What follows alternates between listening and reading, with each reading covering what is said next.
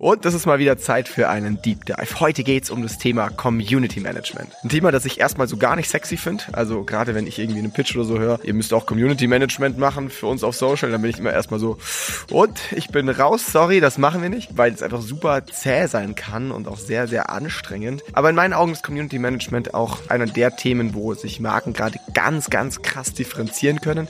Ein Thema, das im Markt wirklich auffällt und wo eben dieses Thema Community nochmal auf eine ganz andere und neue Art und Weise gedacht werden kann. In dem Podcast heute will ich erklären, wie sich die Kommunikation zwischen Brands und Communities verändert hat, welche Anforderungen man als Unternehmen dafür inzwischen erfüllen muss und wie man seine Community über neue Channels ansprechen kann. Ich habe auch ein paar praktische Beispiele wie immer mit dabei, die dir und deinem Business dabei helfen können, deine Community richtig zu erreichen.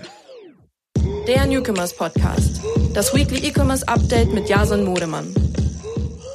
Grundsätzlich kann der Begriff Community natürlich für jede Brand was komplett anderes bedeuten. Alisa von Purelay hat zum Beispiel in einem anderen Podcast erzählt, dass bei ihrer Brand Kunden und Kundinnen ab der zweiten Bestellung zur Community gehören. Für Kicks sind es treue Fans, die ganz aktiv die Basketballkultur in Deutschland mit vorantreiben. Und für andere Brands sind es die Newsletter-Abonnenten oder die Social-Media-Follower. Da müsst ihr für euer Unternehmen individuell festlegen, was Community für euch bedeutet. Und dann könnt ihr euch Gedanken machen, auf welchen Kanälen ihr eure Leute am besten erreicht. Overall ist aber wichtig, dass wir uns vom klassischen Community Management wegbewegen. Lange war es ja üblich, dass Community Management vorwiegend auf den eigenen Kanälen stattfindet und Brands mit Antworten und Nachrichten auf das reagieren, was dort so abgeht. Es wird für Brands aber immer wichtiger, proaktiv zu sein. Das heißt, die Kommunikationsstrategie wird dadurch viel komplexer, weil man plötzlich nicht mehr nur reaktiv unterwegs ist, sondern wirklich auch Themen voranschiebt und auch einfach mal macht. Ich komme später noch dazu, welche ungewöhnlichen Kanäle sich dafür meiner Meinung nach gut eignen. In dem Zusammenhang machen wir jetzt aber erstmal selbst Community Management. Mich würde nämlich mal interessieren, wie sieht das bei euch so aus? Sprecht ihr eure Community an? Es gibt ja hier bei Spotify mittlerweile die Möglichkeit, Umfragen zu starten. Also nehmt gerne euer Handy in die Hand, nehmt daran teil. Die Antwortmöglichkeiten findet ihr unterhalb von den Show Notes auf Spotify. Oder kommentiert einfach unter dem LinkedIn-Post, den ich immer passend zum Go Live von dieser Folge auch online stelle. Ihr seht schon, Community Management kann ich. Für Brands ist es wichtig, quasi überall dort präsent zu sein, wo die eigene Community unterwegs ist. Und auf den verschiedenen Plattformen dann Themen zu bespielen, die gerade im popkulturellen Diskurs irgendwie relevant sind. Das heißt, Unternehmen müssen analysieren, welche Suchbegriffe und Hashtags bei der Zielgruppe relevant sind, womit sich die Leute beschäftigen, worüber sie sprechen und welche Trends gerade entstehen. Und dann ist es wichtig, da auch irgendwie eine Connection mit der eigenen Marke herzustellen. Ich habe jetzt mal ein konkretes Beispiel rausgesucht, aber es gibt natürlich noch viele andere Möglichkeiten. Ein Trend, der gerade auf TikTok für unfassbar viel Reichweite sorgt, sind Kommentare von Brands unter allen möglichen Postings. Das heißt, wenn man im Entdeckenbereich hervorgehobene Videos aktuell angesagter Hashtags antippt, findet man damit sehr hoher Wahrscheinlichkeit Kommentare einiger großen Marken, weil die begriffen haben, dass das zum einen die eigene Community anspricht und zum anderen im Best Case auch für Brand Visibility sorgt. Das geht inzwischen sogar so weit, dass ein Kommentar plötzlich ein ähnlich starkes Gewicht und Potenzial bekommt wie ein eigenes Asset.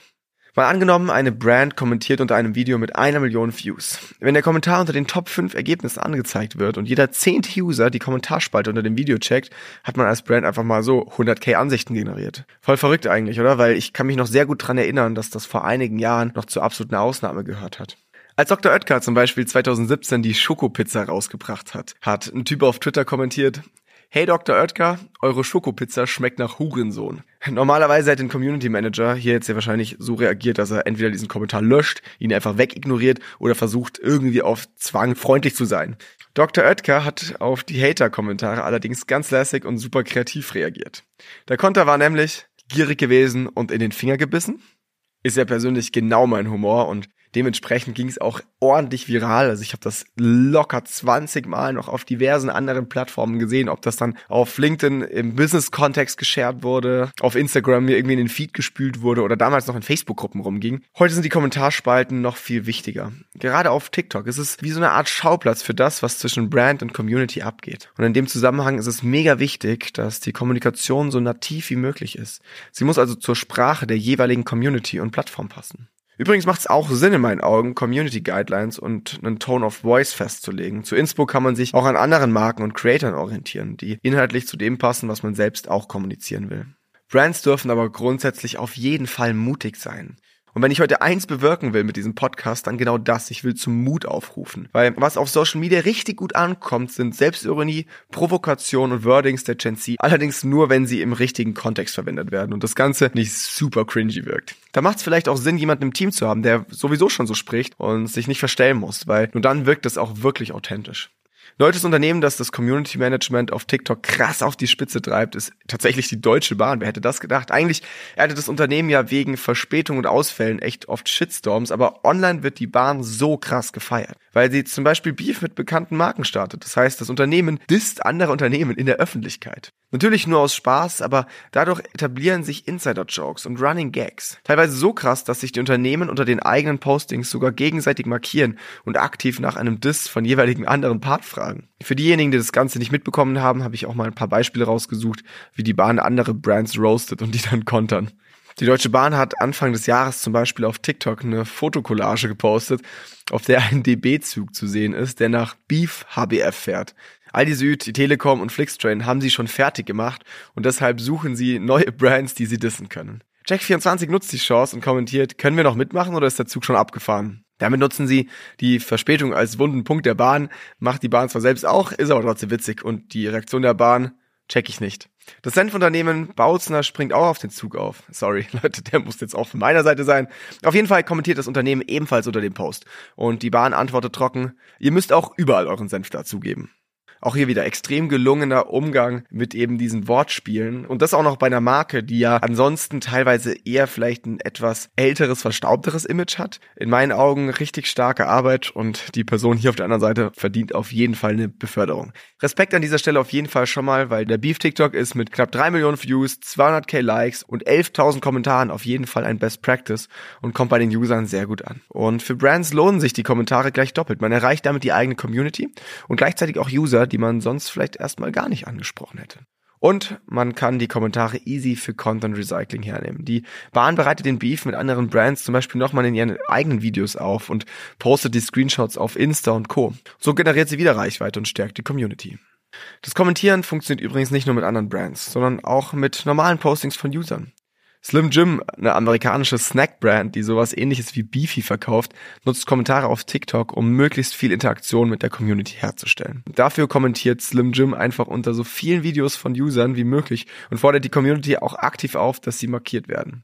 Und das Konzept funktioniert definitiv auch. Der Hashtag Slim Jim hat mittlerweile sogar 1,6 Milliarden Views und die User posten täglich neue Videos, wo sie zum Beispiel mit den Slim Jim Würstchen Geige spielen, sie sich in die Nase stecken und so weiter. Seit Februar 2022 2021 hat die Brand eine krasse Community aufgebaut mit 4,3 Millionen TikTok-Followern.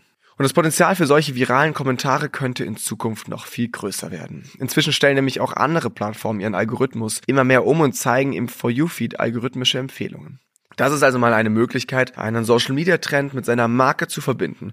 Da muss man einfach immer schauen, was zum eigenen Business passt. Wie vorhin versprochen, komme ich jetzt aber noch zu den verschiedenen Channels, die man als Brand nutzen kann, um seine Community noch anders zu erreichen als nur in Anführungszeichen über die klassischen Social Media Plattformen. Ich habe da mal drei weitere besondere Möglichkeiten rausgesucht, die meiner Meinung nach das Community Management so richtig intensivieren und eine ganz persönliche Beziehung zu den Leuten aufbaut. Als erstes nenne ich da jetzt einfach mal Discord. Für alle, die davon noch nie gehört haben, die App ist sowas wie ein Messenger, Chatroom und Community-Netzwerk in einem und hat aktuell ungefähr so 150 Millionen monatliche Nutzer. Ursprünglich war Discord rein für die Gaming-Community gedacht. Inzwischen nutzen aber knapp 80 Prozent der User die Plattform auch für Dinge, die rein gar nichts mit Gaming zu tun haben. Auch wenn die größten internationalen Brands und Unternehmen dort mit eigenen Servern vertreten sind, zum Beispiel EA Gaming, okay, das ist auch für Gamer, aber auch Brands wie Skittles oder Samsung nutzen Discord. Skittles nutzt den Server für Announcements oder um in Voice-Channels mit Fans in Kontakt zu treten. Bei Samsung ist Discord wie so eine Art Ratgeber für Kaufentscheidungen und man bekommt dort ehrliches Feedback von der Community. Das sind jetzt aber alles eher internationale und große Konzerne, aber es lohnt sich auch für kleine deutsche Brands. Ein gutes Beispiel dafür ist die Brand Sugar Daddies.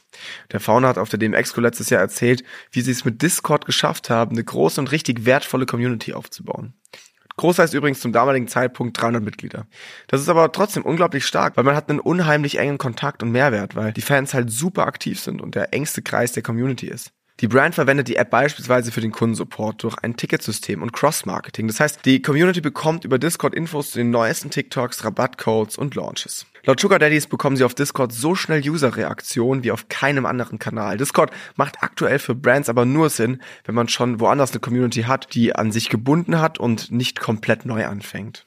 Eine andere Brand, die auf Discord aktiv ist, ist Kicks. Für alle, die Kicks nicht kennen, das ist ein Retailer für Basketball- und NBA-Produkte, aber sie verkaufen auch Sneaker- und Lifestyle-Produkte. Die meisten haben die Brand vielleicht dadurch schon mal gesehen, dass sie auch limitierte Sneakers im Angebot hat. Kicks nutzt Discord auch für Community Management. Allerdings vor allem, weil sie damit nicht nur Retro-Fans, sondern auch die junge Zielgruppe erreichen. Und der größte Anteil der Discord-User ist zwischen 18 und 24 Jahren alt.